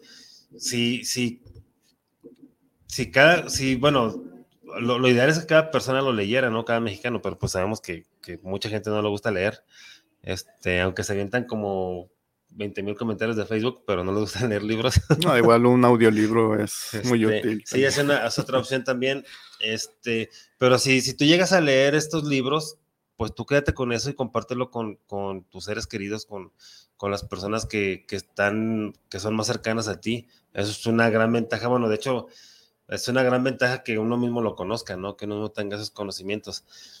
Este, Y ahorita lo, que comentabas también de Gaddafi y de, Irak, este, me surgió la duda y la pregunta de, por ejemplo, lo que está pasando ahorita con Rusia. Putin, no sé si sea masón. Se rumora que sí, él pertenece, dicen que es el mismo show, Nada más. Es de disidencia controlada. Exactamente. Porque, ah, bueno, lo, que he leído yo, lo que he visto es acerca de, del gas, ¿no? Que, quiere vendérselo en rublos para ya darle en la madre el petrodólar y todo eso. Este, pero, pues sí es más en la final de cuentas es lo mismo. Sí, de hecho, si se fijan, las noticias son muy diferentes de un lado y de otro. Del lado aquí de Occidente te dicen que Rusia es el diablo encarnado. Es el malo ahí. Y allá en Rusia entrevistan a rusos y no se están muriendo de hambre. Entonces están, tan preocupados, sí, pero mm, ellos dicen que no, mm, no están viviendo como supuestamente nos los hacen ver aquí. Aquí nos decían que al haber este, Rusia este, sentido la presión de Estados Unidos y Occidente y haberlo encapsulado, porque empezaron a a regresar a empresas rusas o sacar de los países, pues todos pensaríamos que Rusia tiene una, una baja económica y hay escasez de todo. Y no. O sea, Rusia sigue siendo su vida normal. Entonces hay ahí un juego de argumentos. Eh, Occidente saca sus argumentos y los rusos sacan los suyos. Eh, hay que entender que estamos en un ajedrez geopolítico. Quiere decir que las regiones y su política van a decir lo que les favorece uno y a, uno otro. Entonces eso es parte de, la dinámica de, de, la geopolítica. Pero de que sí, esto no es normal, no es normal. ¿Por qué? Porque tenemos los antecedentes de que la manipulación a través de falsos dictadores ha ayudado a invasiones, a través de la guerra muchos países se benefician y muchos y estos mismos países se apoderan de los recursos de los otros países. Por ejemplo, eh, ah, Lyndon Johnson fue un presidente de Estados Unidos en la década de finales de los 60 y él decía que es más, es más redituable invertir 5 dólares en el aborto que después invertir 100 dólares en rescatar a esos gentes pobres del tercer mundo. Henry Kissinger en la década de los 70 hizo una tesis en, donde que en la que te dice que Estados Unidos tiene que implementar algunas técnicas para disminuir la población de los países de tercer mundo como nosotros. Entonces, el aborto y lo que está haciendo las Naciones Unidas es parte de esta manipulación. El feminismo, las leyes LGBT, todo viene de un plan ya prediseñado. Sí. Y hay libros y argumentos que lo comprueban. Por ejemplo, eh, la ONU ya tiene una agenda para el 2030 en la que van a imponer las leyes de género. Los vas a tener que aceptar sí o sí. Lo que estamos viviendo ahorita con todo esto del género, feminismo, es un ensayo porque en el 2030 se va a imponer. Aquí en México está el grupo de Puebla, que es un grupo de izquierda al cual pertenece Morena, y ellos están implementando todas estas leyes antisociales. ¿Por qué son antisociales? Porque no están basados en la ciencia, no están basados en la filosofía, en la ciencia médica, por ejemplo, en cuestión del aborto, del cambio de, sexo. Simplemente es el discurso vacío. ¿De dónde sale esto? Esto sale de a principios del, de 1900 resulta que la escuela de Frankfurt empieza a cuestionarse la cultura y la sociedad. La escuela de Frankfurt, una escuela filosófica allá en Europa, empieza a cuestionarse sobre los valores de Occidente. Es ahí que salen filósofos eh, destructores de la sociedad. Eh, por ejemplo, eh, hay uno que a mí me llamó la atención, que es Michel Foucault, tiene un libro que se llama El nombre de las cosas y Michel Foucault te dice, y apela a Nietzsche. Foucault dice, si Nietzsche dijo, eh, Dios ha muerto y lo ha matado el hombre, ¿por qué? Porque el hombre ya se había superado tecnológicamente. Entonces el hombre ya no ocupaba tanto de Dios, el hombre ya se basaba más en la ciencia. Entonces, dice Foucault, bueno, Nietzsche dice que Dios ha muerto y lo ha matado el hombre, entonces yo digo que el hombre ha muerto. ¿Por qué? Porque el discurso sobrepasa al hombre. Lo que tú digas, eso debe ser real, no el hombre mismo. Entonces Michel Foucault en este libro te enseña que el discurso tiene que prevalecer incluso por arriba de la, de la ciencia. Entonces, si tú manejas un discurso en el que tú dices, yo me percibo como mujer, eso es un discurso. Y es lo que dice Foucault, está por arriba de la ciencia. La ciencia dice que no, pero como yo uso el discurso de Foucault, pues yo soy lo que yo digo. Entonces, estas personas que controlan el, mundo, eh, George Soros, los Rockefeller, todos ellos, agarran a estos filósofos destructores o se les llama fragmentadores e imponen sus ideas. Otro, otro, una filósofa que está muy en boga por las feministas que se llama Simone de Beauvoir, ella dice que no naces mujer, que tú llegas a hacerlo. ¿Por qué llegas a hacerlo? Porque eres producto de la sociedad machista. Entonces, la biología para Simone de Beauvoir no existe. Ella, una mujer es mujer porque nosotros los hombres la hicimos. Por eso se llama su libro El segundo sexo. ¿Quién es el primer sexo? El hombre. El hombre, como es el primer sexo, hace a la mujer. ¿Por qué? Porque a nosotros nos gusta verles las piernas, por eso se ponen faldas. Este, o sea, la biología femenina no existe. Entonces, quienes gobiernan el mundo, que es este neocomunismo, que sale a partir de, 1992, porque cuando cae la URSS y el muro de Berlín, la izquierda clásica de rico contra pobre, este dice, pues ya nuestro cliente ya no es porque el trabajador ya puede hacerse de su casa de Infonavit, ya puede comprarse su coche. Entonces, esa pelea de rico contra pobre de los, de los años 60, 70 ya no existe. Entonces, esta nueva izquierda, el nuevo comunismo, dice, pues ahora voy a, necesitar nuevos clientes. Agarro a estos filósofos fragmentarios. Por cierto, Simón de Beauvoir y, Michel Foucault, Sartre eran pedófilos. Ellos querían que se despenalizara la pedofilia en los años 70. Hicieron una marcha para eso. Entonces, esta nueva izquierda a partir de los 90 agarra a estos filósofos relativistas que no tienen la ciencia eh, en, su discurso y los empiezan a difundir. La izquierda que ahorita está controlando el mundo está orquestada por la ONU, por estas élites de poder, para destruir los valores de Occidente. ¿Cómo? A través de la mujer. Mm. Porque una vez que destruyes a la mujer, destruyes a la sociedad, porque la mujer es la que transmite la cultura. Cuando la mamá está amamantando a su bebé, transmite el, idioma, transmite el pues cariño y la cultura. Ahorita que comentas eso, me, acordé de una, un evento que pasó en Canadá de, una persona que tenía 50 años y ah, él, se autonombró un niño de 5 años, a ah, una niña, perdón, de 5 años y quería ir al kinder a estudiar con los niños de 5 años. Y creó mucha controversia porque había gente que estúpidamente estaba de acuerdo con él. Y había otros que lógicamente decían, o sea, no inventes, ¿en qué cabeza cabe que tú seas una niña de 5 años cuando ya tienes 50 años, tu biología es como un hombre? O sea, es ilógico lo que estás diciendo. Exactamente. Y es parte de lo que está pasando ahorita todavía, o sea, este, es como decir, este, pues entonces yo quiero ir a Suecia, por así decirlo, porque me siento sueco, este, pero nací así, pero yo soy sueco y quiero que me den mi, este, todos mis derechos como sueco y, o sea, no mames. Exactamente, entonces pasamos pues de, de una masonería o de estos círculos de poder que estudian el esoterismo para nutrirse, de ahí se pasan a la política, a la economía, y de ahí ya se están pasando actualmente a la destrucción de la sociedad occidental.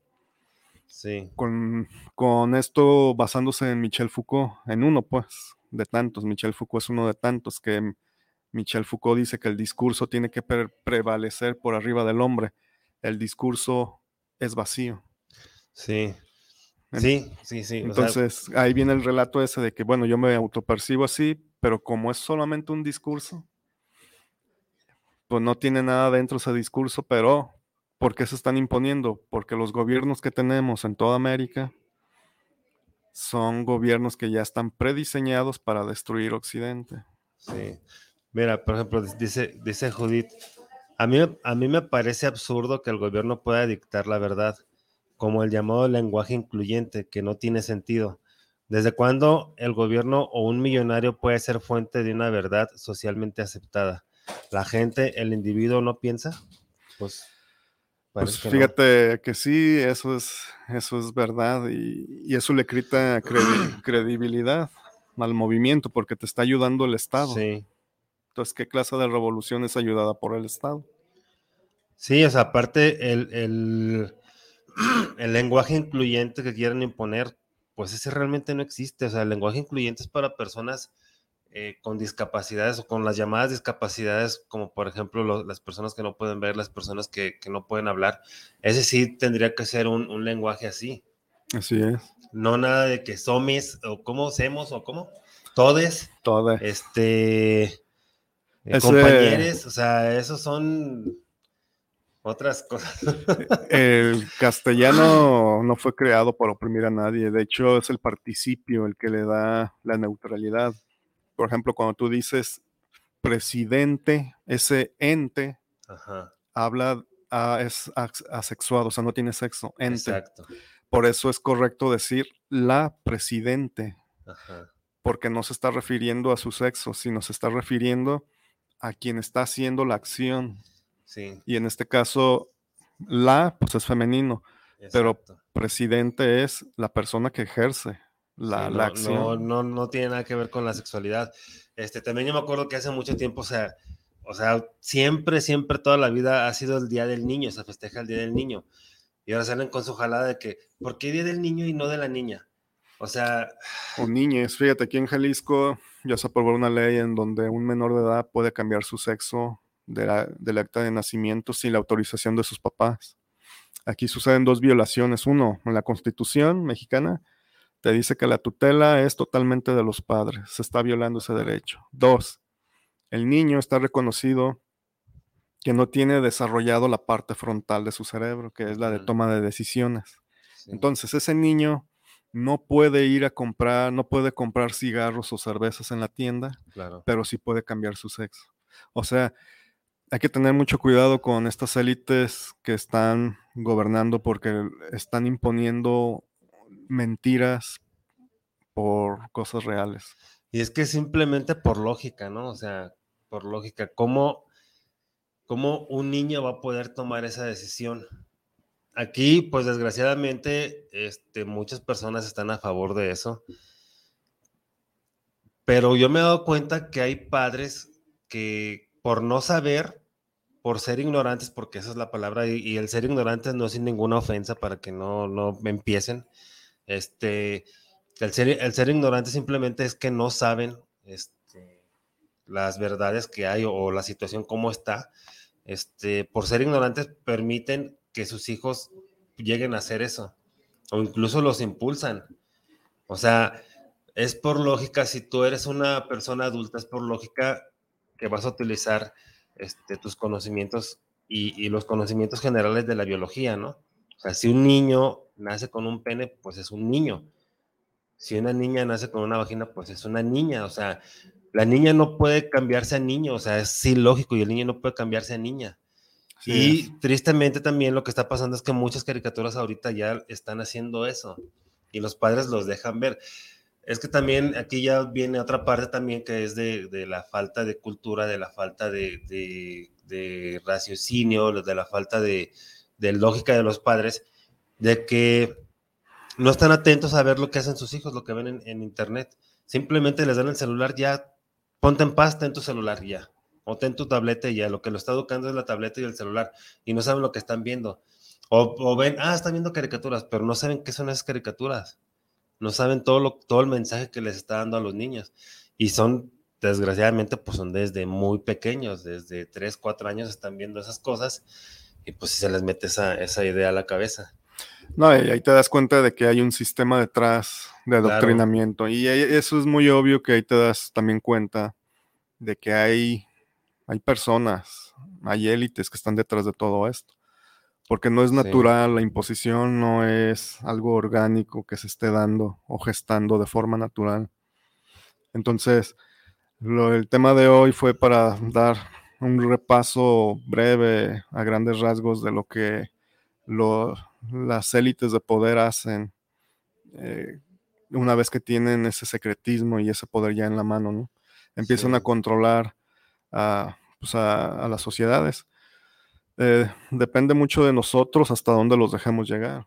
Como Sí. digo, si no investigas, si no cuestionas este, lo que te están dando, eh, es, eres fácil de, de manipular, ¿no? Y buscar el sentido común. Entonces, Exacto. estas élites este, que ahora están gobernando todo Occidente, su propósito, y se los digo desde, desde lo poco que, que yo sé, es, y por los hechos que he estado viendo, es transformar a Occidente en lo que ellos quieren. Y lo que ellos quieren es destruir los valores que durante años este, se han tenido. Y e Sí. imponer mentiras como verdaderas. Y esto va hacia encaminado hacia un orden mundial.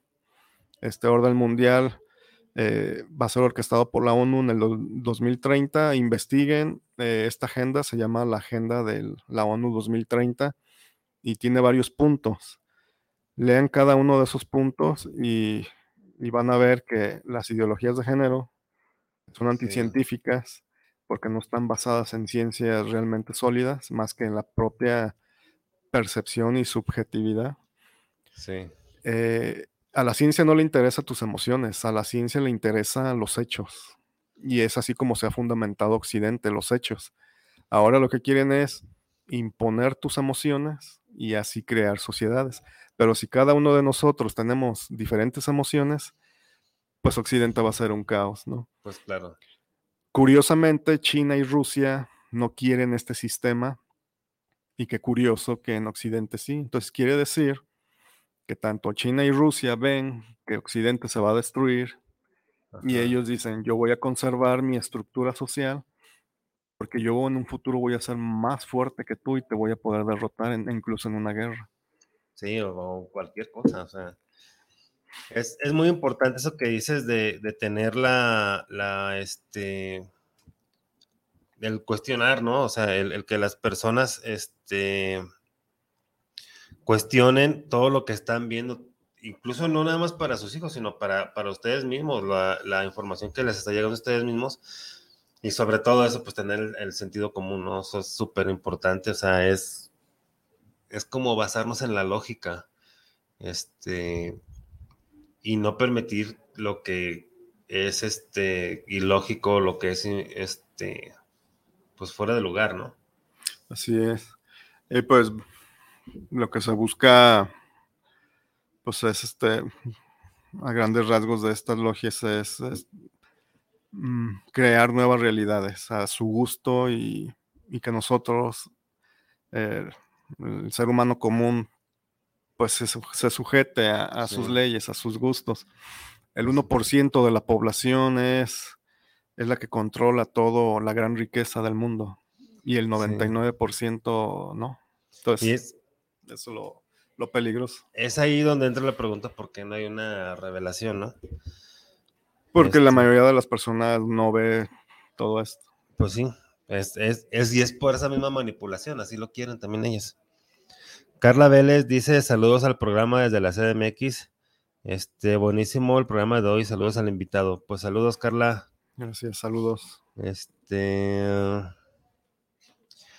Y bueno, pues hay, hay mucho, mucho por, por leer, mucho por investigar. Las personas que, que les gusta investigar y que les gusta saber más, pues ya aquí hay varios libros de referencia.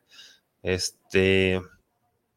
Y, y, pues bueno, o sea, es, es simplemente, este, como les hemos comentado, ¿no? Tener el, el, el sentido común, porque sí hay muchas cosas ahorita que, que, que son tendencias, sobre todo con estas, estas este, ideologías de género que ahí, pues desde que yo supe eso se me hizo muy, muy disparatado, pues, porque, y, lo entiendo, yo lo entiendo de esa manera de que es una, una forma de comenzar a despoblar, que al final de cuentas es lo que quieren, también es otra de las cosas que quieren. Sí, de hecho, como les había dicho, la tesis de Henry Kissinger del 70, 1974 o 75, él habla de cómo Estados Unidos tiene que implementar nuevas políticas para despoblar. La ONU nos ha vendido que son políticas de salud, el aborto. El, el estar embarazada no es un virus, no es una enfermedad, no es una política de salud, es un asesinato, es un exterminio. El ser humano se comprende desde, desde la unión del óvulo hasta que te mueres, sea por accidente o por viejo. El ser humano es desde el primer día de la concepción hasta que te mueres. El ser humano no es de, ah, ya nació, ya es un ser humano, no. El ser humano... Desde que, se gesta. Así es. Y el ser humano es un proceso de crecimiento hasta que te mueres. O en este momento que somos jóvenes, estamos en nuestra mayor capacidad, pero ya después vamos a ir a empezar a decaer. Porque ahorita se maneja que eh, ese óvulo y ese esperma o ese feto no es un ser humano, son simples células. Y lo comparan con tumores, lo comparan con no sé, con asepsos de grasa. O sea, no. Una de las grandes prioridades de estas personas que dominan el mundo es que tú desprecies la vida humana. Que tú sí defiendas al toro, que defiendas al gatito, que defiendas al perrito, ah, sí. pero tu propia especie, la humana, la desprecies desde, desde la concepción. Entonces, ese es uno de los grandes objetivos, el desprecio sobre la vida humana. Entonces, estos temas, eh, cuando te metes a estudiar la magia, empiezas a darte cuenta de muchas cosas y ves hasta dónde desemboca. Sí, y te das y por eso se dice que los conceptos de magia o de esoterismo van hasta la política y economía. Entonces, como brujo, tú sabes que destruir una vida por destruirla, este, te va a generar una energía o un karma indeseado. Entonces no existe argumento. Desde un punto de vista filosófico se dice que tú puedes terminar una vida solamente para favorecer a otra. Pero si tú dices, es que no tengo dinero y estoy embarazada, es que me siento estresada y lo quiero abortar, no son argumentos válidos para, pues para terminar una vida, ¿no? Pues claro. Entonces hay que, eh, a grandes rasgos, eso es lo que está pasando en el mundo. Eh, estas élites de poder siguen gobernando, han abordado diferentes plataformas para imponerse. En cuestión del mexicano, pues nos han hecho creer que tenemos un país y una independencia, cuando en realidad fue la masonería inglesa quienes hicieron la independencia. Y ahora en este globalismo nos quieren eh, imponer una realidad que es este, relativista, una realidad sin sustento. Y pues la información ahí está y ya depende de, cada quien. Sí, y pues como hemos dicho aquí, ¿no? Siempre, o sea, es, es responsabilidad de cada quien, este, si busca, si no busca, este, cómo quiere llevar su vida, si quiere, si quiere seguir con la venda, pues está bien, si quiere quitársela, pues también está bien. Este, pero ahora sí que como, como ha habido varias publicaciones, ¿no? La información ahí está y es la época donde hay más acceso a la información. Así que ya depende de cada quien. Este, y pues, como dice Miguel, pues la información está ya, ya depende de, cada quien si la quiere creer o no, si, si quiere investigar o no, si quiere tener unos cambios en su vida porque al final de cuentas el despertar te hace ver la vida de diferente manera, te hace ver eh, las cosas de diferente manera y pues obviamente pues te cambia la vida por completo, ¿no? Este, pues bueno, ya tristemente se nos está terminando el programa, otra vez se me pasó súper rápido. Este, Miguel, ¿algo que quieras agregar para despedir el programa? en el Talmud hebreo se dice que hay un párrafo donde dice que la vida tiene más riqueza que un sueño. Entonces, pues sí, efectivamente, si tú le empiezas a escarbar a la vida y empiezas a encontrar estos temas, te vas a dar cuenta de que es muy, muy interesante el tener los ojos abiertos. Nietzsche, en su libro Más allá del bien y del mal, hace una, una pues un, discurso acerca de del abismo donde dice que hay que tener cuidado de quedarse viendo el abismo porque te puedes convertir en él. Y esto es porque el abismo también te ve. Entonces, hay que mantenerse firmes en lo que tú crees, pero siempre basados en, pues en el sentido común y en lo que te nutre realmente. Pues sí, sí, así es. Este, pues ahora sí que pues depende de cada quien, ¿no? Sí. Depende de cada quien cómo quiera vivir su vida y, este y lo que acepta y lo que no acepta en su vida. Este, pues Miguel, muchas gracias por haber estado aquí otra vez con nosotros. Pues ya sabes, siempre es, interesante que estés con nosotros porque nos compartes mucha información.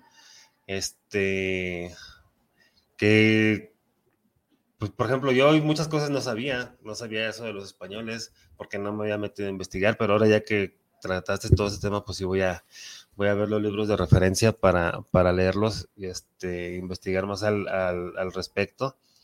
Y pues yo creo que muchas personas también este, no, no sabían acerca de, de, esta situación. Este, como siempre, pues es muy interesante todo lo que nos compartes. Muchas gracias por haber venido el día de hoy. Y pronto vas a regresar por lo de lo, continuar lo de los celtas, ¿no? ah, es, es, el ritual de Lugna Saf. Es el 21, el, último día de, de, julio. De julio. Entonces, bueno, yo creo que, este, a ver, déjame ver, para el, pues el último, el, 27, ¿no? El 27 de julio. Sí. Este, entonces en tres semanas va a estar otra vez con, con nosotros, pero ahora hablando acerca de, de, los celtas, de esta, de esta este, cultura tan, tan mágica y tan buena que es que a mucha gente le gusta también este, esto, saber todo acerca de los celtas. Eh, pues bueno, a mí no me queda más que agradecerles a ustedes también por haber estado aquí el día de hoy con nosotros, a las personas que nos van a ver, pues también muchas gracias. Este, cualquier comentario pues lo pueden poner ahí durante, durante su, su vista de, del programa. Este, y pues bueno, ya saben, yo soy Guillermo Rabe. Recuerden soltar y fluir, es la clave de la vida. Nos estamos viendo el próximo miércoles. Hasta luego, que estén bien. Hasta luego. Muchas gracias.